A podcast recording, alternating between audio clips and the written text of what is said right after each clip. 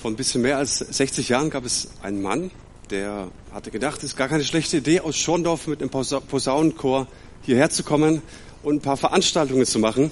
Er nahm ein paar Leute mit und siehe da, irgendwann wurde diese Gemeinde gegründet. Und weil der Mann verstanden hat, dass Pfingsten, von Pfingsten eine Kraft ausgeht, dass es einen Heiligen Geist gibt, hat er gesagt, hey, wenn es hier so gut klappt, dann lasst uns doch in Gerstetten, in Ulm, in Dillingen, in Gingen ist, glaube ich, auch was gewesen. Lasst uns da auch Gemeinden gründen. Ne? Und siehe da, die Gemeinden entstanden. Warum? Weil er scheinbar irgendetwas verstanden hatte. Mit Sicherheit hat er einen Pioniergeist gehabt von seiner Persönlichkeit. Aber ich gehe ganz stark davon aus, dass er mit der Kraft des Heiligen Geistes gerechnet hat.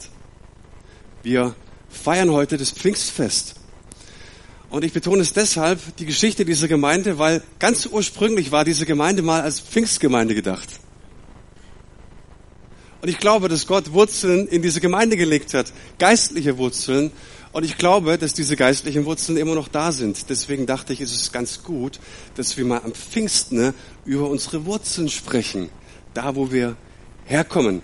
Es gibt einen Mann, ist ein Sektenbeauftragter und ihr wisst ja, alles was nicht Großkirche ist, wird argwöhnisch begutäugt von sogenannten Sektenbeauftragten, also auch die Pfingstler und er hatte mal einen Spruch äh, losgelassen, der mich schon ein bisschen ins Fragen gebracht hat. Er hat gesagt, ihr armen Pfingstler, ihr werdet schon seit Jahren verfolgt für etwas, was ihr längst verloren habt.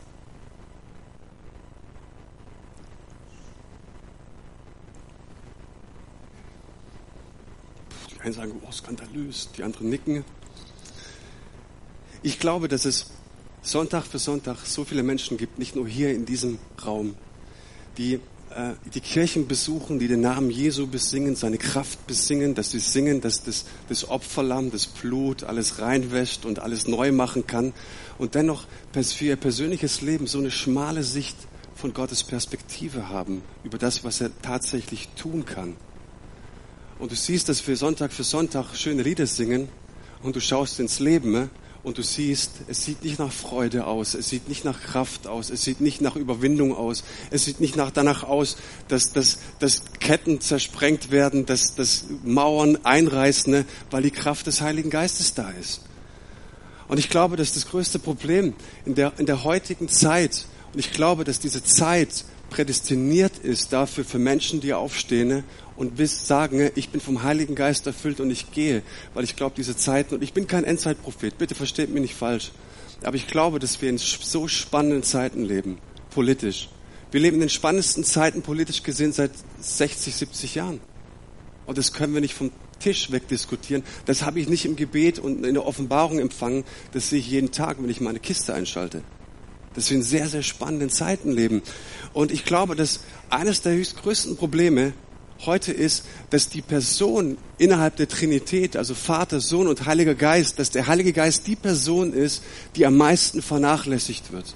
Die Person ist, die eigentlich am vertrauensunwürdigsten ist. Dem Vater kannst du auf dem Schoß springen. Jesus ist sowieso cool, weil er am Kreuz für dich gestorben ist. Aber der Heilige Geist, das ist so eine Sache, hm, weiß auch nicht. Kann man dem zu 100 Prozent vertrauen? Ah, wir haben schon so viel erlebt mit dem wenn du da hinschaust, ich weiß auch nicht, ne? Also Heiliger Geist, naja, aber wenn ich meine Bibel aufschlag, dann sehe ich, dass Menschen, die vom Heiligen Geist erfüllt wurden, fähig waren, alles zu verändern. Ich sehe, dass der Heilige Geist in meiner Bibel die Kraft hat, grundsätzlich alles zu verändern im Leben. Alles. Warum ist der Heilige Geist so wichtig für mein Leben? Die mieseste Antwort wäre an der Stelle, weil ich halt Pfingstler bin. Lasst uns mal in die Bibel schauen. Warum ist der Heilige Geist so wichtig für mein Leben? Im Johannesevangelium lesen wir, dass, dass Jesus in den letzten Tagen, in dem er bei, bei, unter seinen Jüngern war, gesagt hat, hey, es ist gut für euch, dass ich gehe. Wenn ich nämlich nicht gehen würde, könnte der Heilige Geist nicht zu euch kommen, in euch, der Beistand, der Paraklet, der, der parallel an unsere Seite gerufen wird, um mit uns zu gehen. Und dann musst du dir vorstellen, Mensch, also die Jungs, die mit Jesus unterwegs waren, die hätten sich wahrscheinlich gedacht, hä, was, was sagt er denn? Was könnte es denn Besseres geben, als jeden Tag Jesus zu erleben? Jeden Tag Wunder zu erleben, jeden Tag seine Predigten zu hören, jeden Tag gespeist zu werden, die ganzen Wunder, die er getan hat. Was soll es Besseres geben, Jesus, als das? Jesus sagt, es gibt etwas viel, viel Besseres. Es ist besser, dass der Heilige Geist zu euch kommt, in euch kommt.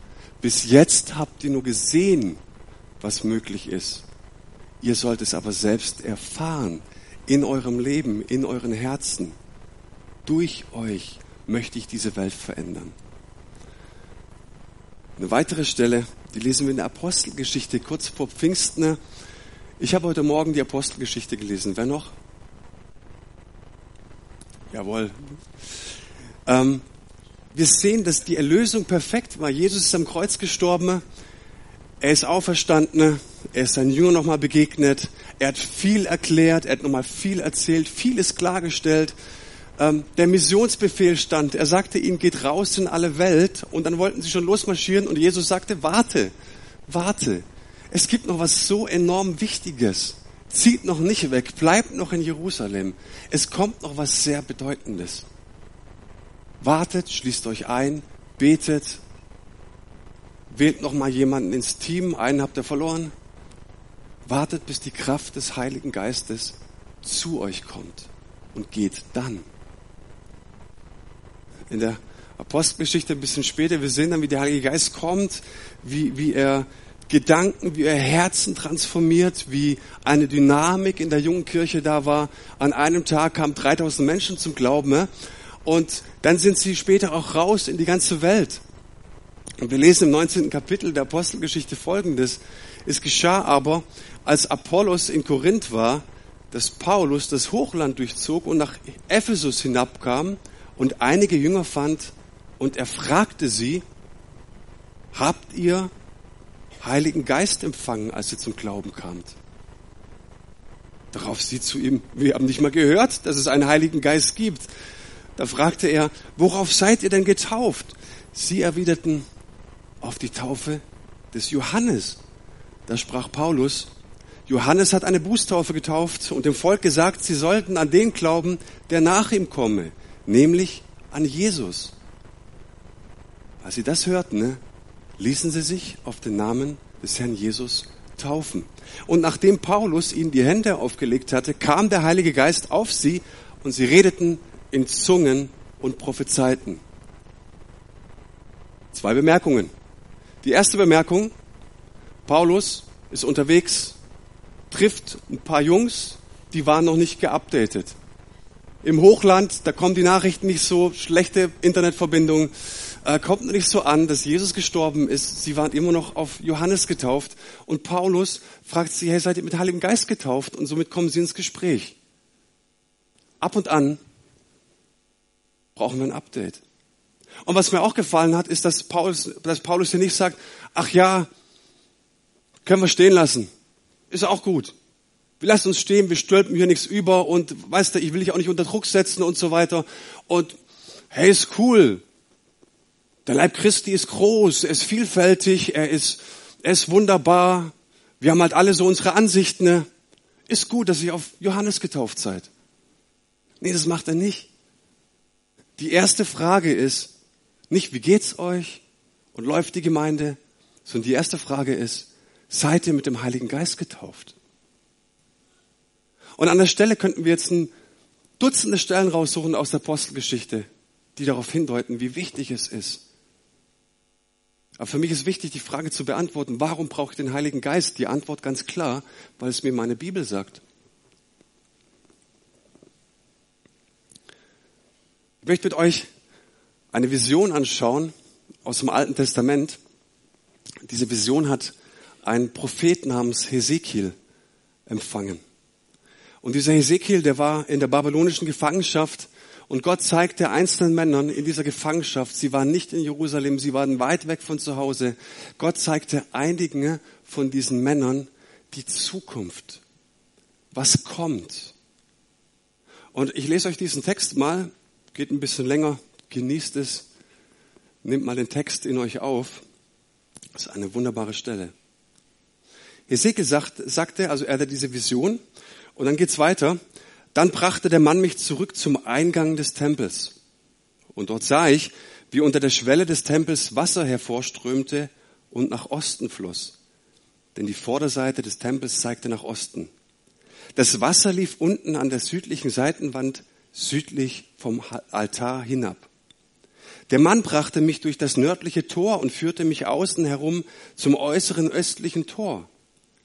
Dort sah ich, dass das Wasser aus der südlichen Seitenwand herausfloss. Der Mann hatte eine Messrute in der Hand und ging nach Osten und er maß tausend Ellen ab und ließ mich durch das Wasser gehen. Das Wasser reichte mir bis zum Knöchel. Er maß weitere tausend Ellen ab und ließ mich wieder durch das Wasser gehen. Diesmal ging es mir bis an die Knie. Er maß noch einmal 1000 Ellen ab und ließ mich wieder hindurchgehen. Es reichte mir nun bis zur Hüfte. Dann maß er nochmal 1000 Ellen ab und da war es ein Strom so tief, dass ich nicht mehr hindurchgehen konnte. Der Fluss konnte nur noch schwimmend durchquert werden. Man konnte nicht mehr hindurchgehen.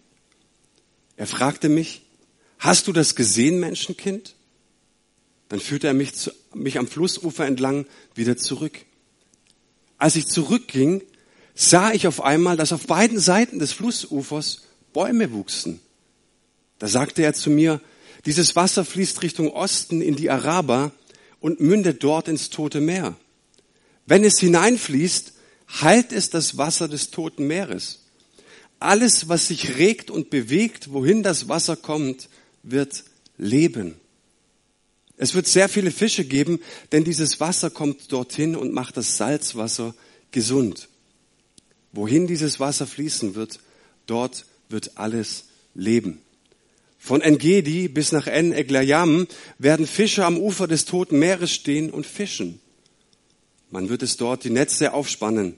Alle Arten von Fischen werden es erfüllen, so zahlreich wie im Mittelmeer. Doch die Teiche und Lachen daneben werden nicht gereinigt werden, sie sollen der Salzgewinnung dienen. Auf beiden Seiten des Stroms werden alle Arten von Obstbäumen wachsen. Die Blätter dieser Bäume werden niemals welken, an ihren Zweigen werden immer Früchte hängen. Jeden Monat wird eine neue Ernte heranreifen, denn sie werden vom Fluss, der im Tempel entspringt, bewässert. Ihre Früchte werden als Nahrung dienen und ihre Blätter als Heilmittel.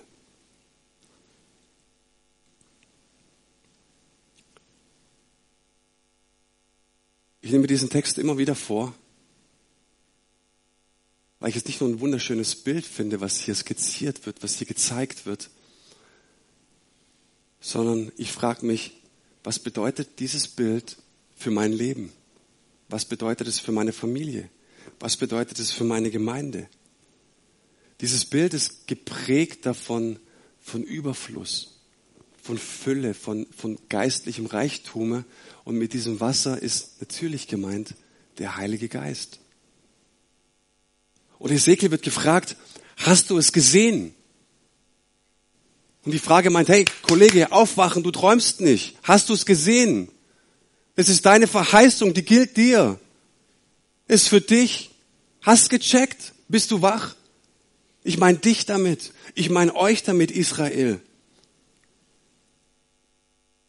Und du siehst, dass das Wasser anfängt vom Tempel zu kommen und fließt in die ganze Welt. Und das ist Gottes Perspektive für diese Welt. Es geht nicht nur um das heilige Jerusalem. Es geht nicht nur darum, dass du ein kleines bisschen hast, sondern Gottes Perspektive ist, dass diese Welt Gesundheit ist. Und ich habe mir die Frage gestellt, wie kommt wohl folgender Satz bei uns an, bei mir an, bei euch an. Gottes Wille ist Gesundheit, ist Freude, ist Überfluss, ist, dass Totes zum Leben kommt. Gottes Wille ist Wunder für unsere Leben.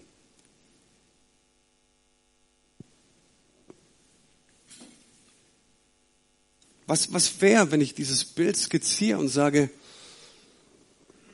wenn ich das auf unsere gebrochenen Beziehungen anwenden würde, wenn ich das mal über unsere gebrochenen Beziehungen ausbeten würde, wenn ich das mal über meine Biografie ausbeten würde, dein Wille ist Heilung, dein Wille ist Wiederherstellung.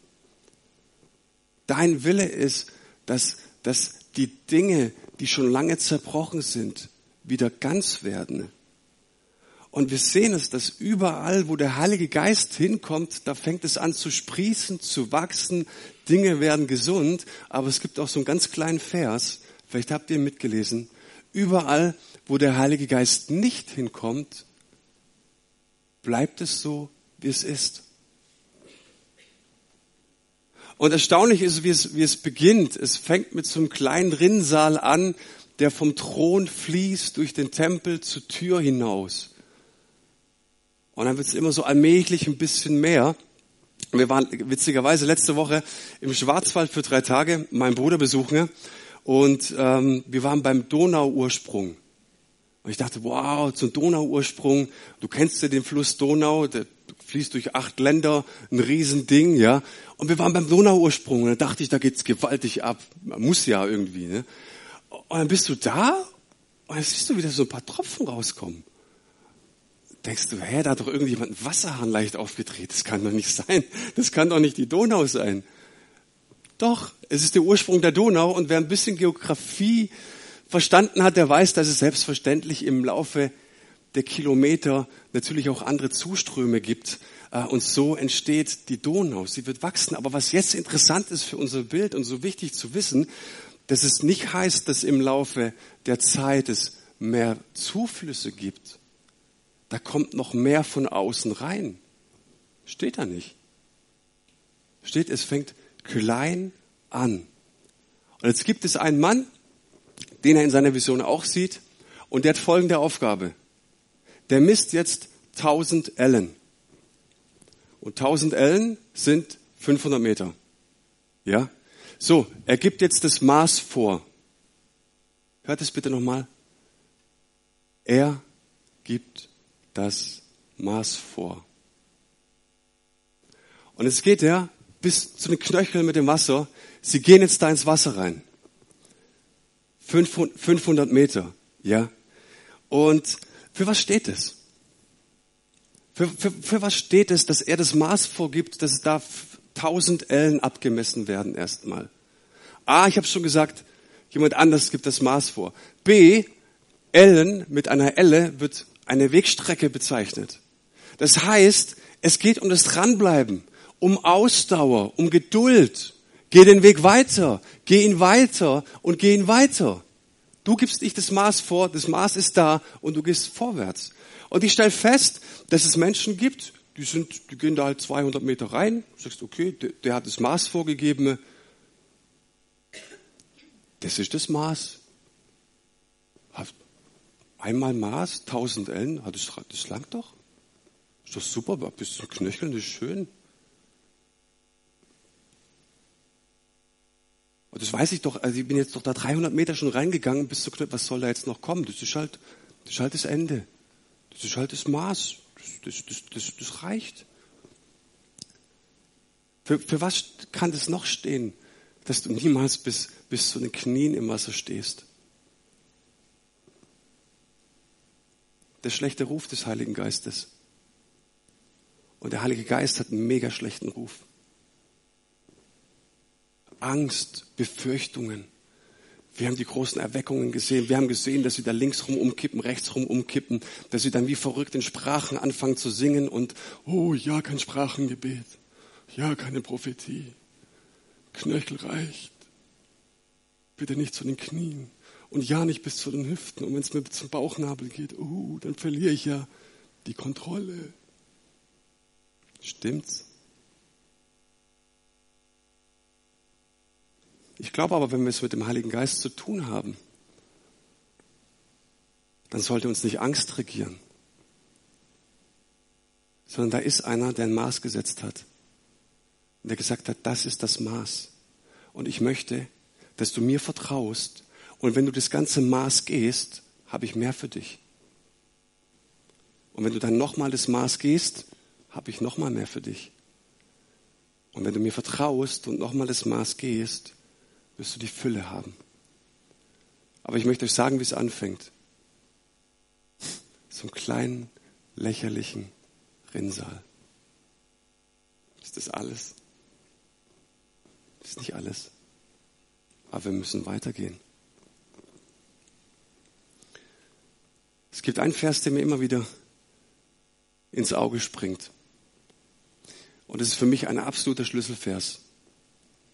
Das Neue Testament sagt, oder Jesus sagt es im, im, in den Evangelien, wenn ihr das Reich nicht empfangt wie ein Kind, werdet ihr keinen Anteil haben am Reich Gottes. Und ich sehe es an meinen zwei Kleinen. Ich habe zwei Kleinkinder. Und ich bin so fasziniert von ihrer Neugier. Ich bin so fasziniert davon, sie fliegen hin, sie stehen wieder auf und laufen genau dasselbe Tempo. Und du sagst, ey, ich, also jetzt hast du schon 300 Mal erlebt. Kommt da kein Lerneffekt? Mm -mm, kommt nicht. Warum? Weil sie megamäßig neugierig sind. Weil sie mehr erleben wollen, mehr erfahren wollen, weil da ein Staunen da ist. Ich kann über Dinge staunen. Wann hast du das letzte Mal über Dinge gestaunt, über Gott gestaunt, über eine Bibelstelle gestaunt, die eine Verheißung für dich ist? Ich habe neulich äh, was Schönes gehört über Kinder. Ähm, wenn Kinder etwas gerade entdecken, spielen und wenn es nur ein Stock ist oder zwei Stücke, mit denen sie irgendwas basteln, dann ist es so, als wenn du in einen Urlaub fliegst, an einen der schönsten Strände der Welt bist oder gerade dein Strandhaus beziehst und megamäßig staunst und gerade ist der Sonnenuntergang und denkst du, herrlich, das ist für mich, es ist großartig. Und irgendjemand kommt und schreit, räum dein Zimmer auf. Und du sagst, hey, weißt du, wo ich gerade bin? Ich räume ganz bestimmt nicht mein Zimmer gerade auf. Ganz bestimmt nicht. Ich warte, bis der Sonnenuntergang vorbei ist. Kinder haben die Fähigkeit zu staunen, neugierig zu sein. Kinder haben die Fähigkeit zu sagen, hey, da ist mehr, da kommt mehr. Und wir haben das Kindsein eingetauscht in Erfahrungen.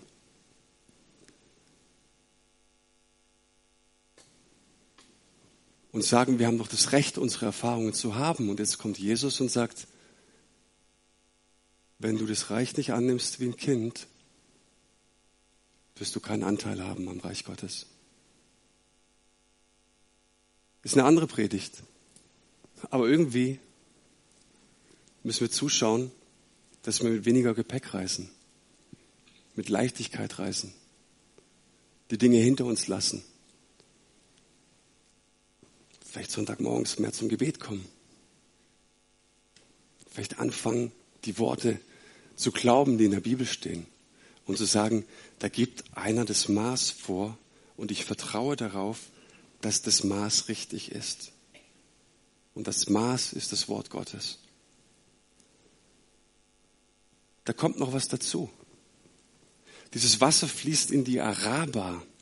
Und die Araba ist die Wüste. Und was bedeutet Wüste und Wasser? Da geht Durst damit einher. Da ist etwas, da ist etwas Durstiges, da ist etwas, was es erwartet.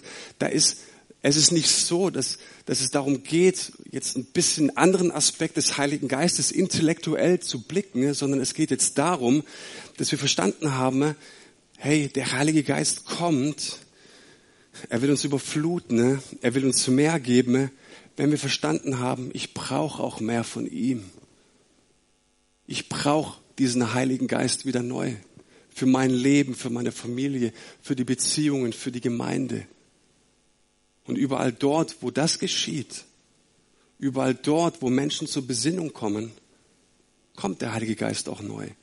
In einer neuen Qualität, in einer neuen Frische, in einer neuen Kraft. Und du musst wissen, dass Hesekiel hat jetzt diese Sicht gesehen, diese Schau gehabt und er, und, und, und, und er sieht, okay, es kommt irgendwann mal. Und dieses Volk, dieses jüdische Volk hatte jahrhundertelang diese Sehnsucht. Hey, es soll kommen, es muss kommen. Wir dürsten danach.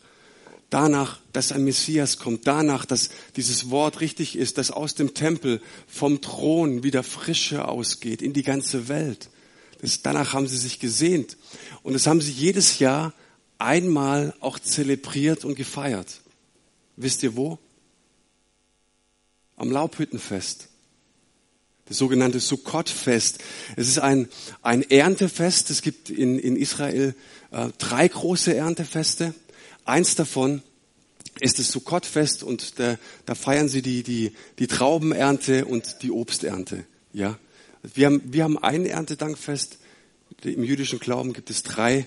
Da wird Gerste, Weizen und eben dieses Laubhüttenfest, dieses Sukkot-Fest. Und dieses Fest, das dauert acht Tage lang. Und es ist wirklich eines der wichtigsten Feste, die es gibt. Und dieses Laubhüttenfest ist definitiv das fröhlichste, das freudigste. Da wird Party gemacht. Da gehen die Leute raus und da trinkt man auch mal ein Schlückle Wein. Ist ja klar. Zur Traubenernte trinkt man auch mal ein Schlückle Wein. Keiner nickt. Naja. Und dabei ist Folgendes passiert. Also, ähm, die Gelehrten streiten sich, war das jetzt am siebten Tag oder am achten Tag? Ich habe mich dafür entschieden, es war der siebte Tag. Da hat man Folgendes gemacht. Man ist zur Shiloach-Quelle gelaufen. Ja, die ist außerhalb von Jerusalem. Da gibt es zwar noch den Teich in Jerusalem, aber man ging raus, hat eine goldene Kanne genommen und diese goldene Kanne circa mit eineinhalb Liter Wasser äh, mitgenommen, ja. Und da gab es eine feierliche Prozession und wenn du dann im Tempel warst, haben die Trompeten, drei Trompeten sind erklungen und Schofarhorn wurde geblasen, fest für die Charismatiker. Und dann ging es weiter und es wurden drei Psalmen gesungen, das Halal, ja, Psalm 113 bis 116 ist es Halal, ein riesen mega Festchor, ja. Das war ein Gospelhaus. So, es war hammermäßig, ähm, Riesenchor. Und dann haben sie Folgendes gemacht. Sie ging jetzt mit dieser goldenen Kanne, mit den anderthalb Liter Wasser zu dem Altar, und dann haben sie einen silbernen Becher genommen und in den silbernen Becher das Wasser gegossen. Und dann haben sie durch diesen silbernen Becher, also den Inhalt des silbernen Bechers genommen und über den Altar geleert. Und alles Volk stand dabei.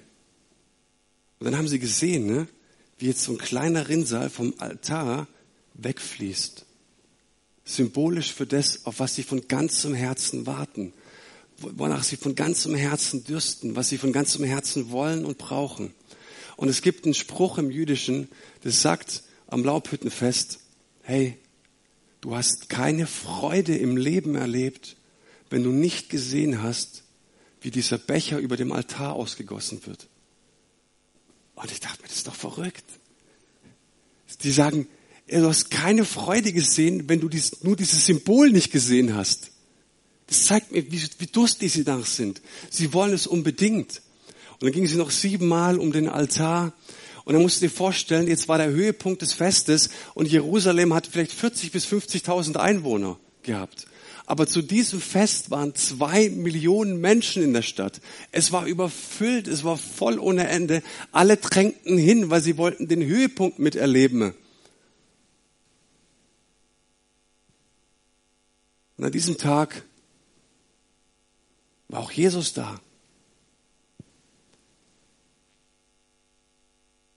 Und die Zuschauer waren eine Riesenmenge. Und Jesus steht auf und sagt, wen da dürstet, der komme zu mir und trinke. Wer an mich glaubt, wie die Schrift sagt, von dessen Leib werden Ströme lebendigen Wassers fließen. Und er sagt damit, Freunde, nach was ihr dürstet, auf was ihr so sehnsüchtig wartet seit Jahrhunderten, das erfüllt sich in diesem Moment. Ich. Und wenn du gebrochenen Herzens bist, dann komm zu mir. Wenn du Durst hast, wenn du etwas wirklich für deine Seele, für dein Leben brauchst, dann komme zu mir. Ich selbst bin die Erfüllung. Und wenn du an mich glaubst, werde ich dir von meinem Heiligen Geist geben, ohne Ende. Ohne Ende.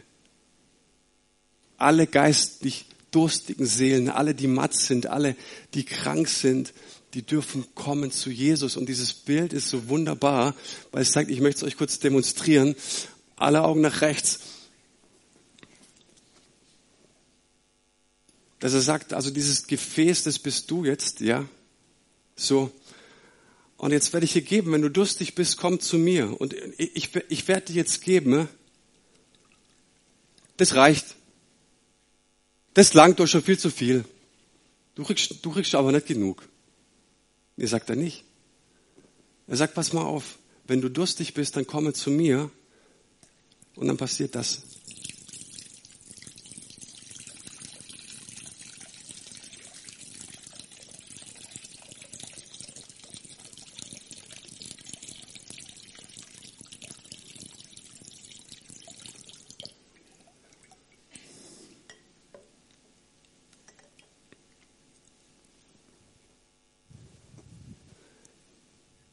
Das heißt, es geht nicht nur darum, dass du ein kleines bisschen für dich bekommst, dass du ein kleines bisschen für dich gewinnst, sondern es geht darum, dass du voll wirst, voll Heiligen Geistes und das, was überfließt, in diese Welt hinein und hinausfließt, in unsere Beziehungen, in unseren Arbeitsplatz, in, in unsere Schule, wo auch immer wir sind, in die Gemeinde, es soll fließen.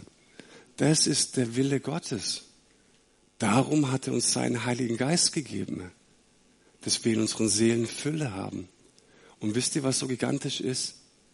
Dieses Megabild von Hesekiel, dass alles gesund wächst, dass es sprießt, dass es wächst, dass es gedeiht.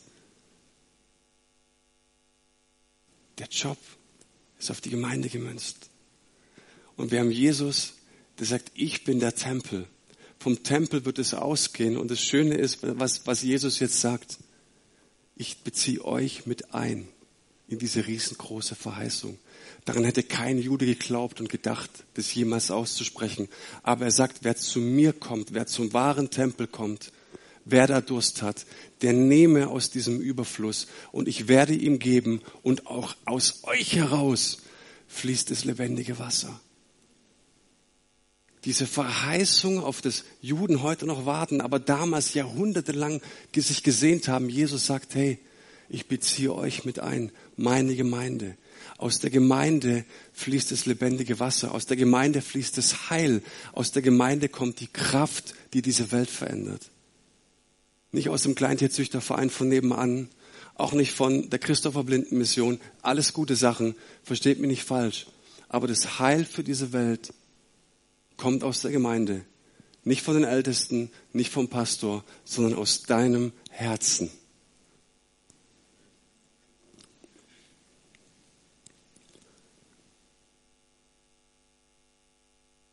Die Gemeinde ist die Hoffnung der Welt. Und am Pfingsten ne, war die Geburtsstunde der Kirche. Am Pfingsten bekam das Relevanz, was Jesus uns verheißen hat. Am Pfingsten wurde das bedeutsam. Und es gibt so ein, die Geschichte habe ich glaube ich schon mal erzählt, so ein Bodybuilder-Ehepaar. Ähm, er, er stemmt ungefähr, also einen Riesenschrank, bisschen größer als ich, dreimal so breit gefühlt. Und er stemmt so 500 Pfund mit seinen Füßen. Schon mal 500 Pfund gestemmt? Eine, eine Maschine, ich sag's euch. Und seine Frau, die, die steht ihm nicht, ihm nichts nach, die, die, die stemmt 200 Pfund mit den Füßen. Also beide mega Brecher, kommen zur Gemeinde rein, sind gläubig geworden und, und die bringen ihre Kinder mit. Und als sie ihre Kinder mitgebracht haben, ne, hat mir jemand erzählt, ähm, da kommen die Kinder rein, die Eltern, die versperren natürlich die ganze Sicht und hinter ihnen kommen die Kinder hervor und es sind zwei Wohnstangen. Und du denkst, das sind eure Kinder? Das gibt's doch nicht. Das kann nicht sein, dass es eure Kinder sind. Guckt mal euch an.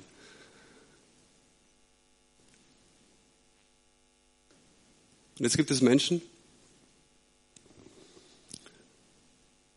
die vielleicht manchmal zu Recht auch sagen, die, die gehen in die Gemeinde? Das ist nicht dein Ernst. Das sind die Kinder des himmlischen Vaters, der das ganze All geschaffen hat, der in seinem Wort verheißen hat, Kraft ohne Ende, Freude ohne Ende. Ehrlich? Das sind die Kinder?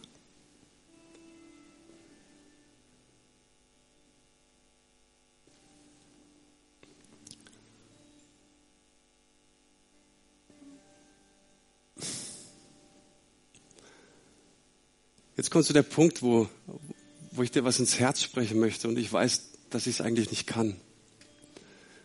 Was ich nicht kann, dir, dir einen Durst ins Herz legen. Was ich nicht kann, ist dir einen tiefen Schmerz ins Herz zu legen, dass du so viele gute Gaben so lange Zeit einfach hast sausen lassen. Dass du den Heiligen Geist vernachlässigt hast. Kann ich nicht.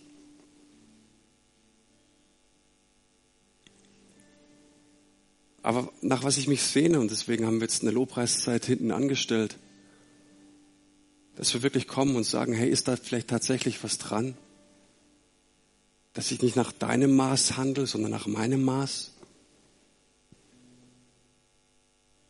Überall, wo das Wasser hingekommen ist, überall, wo das Wasser hingekommen ist, war Leben.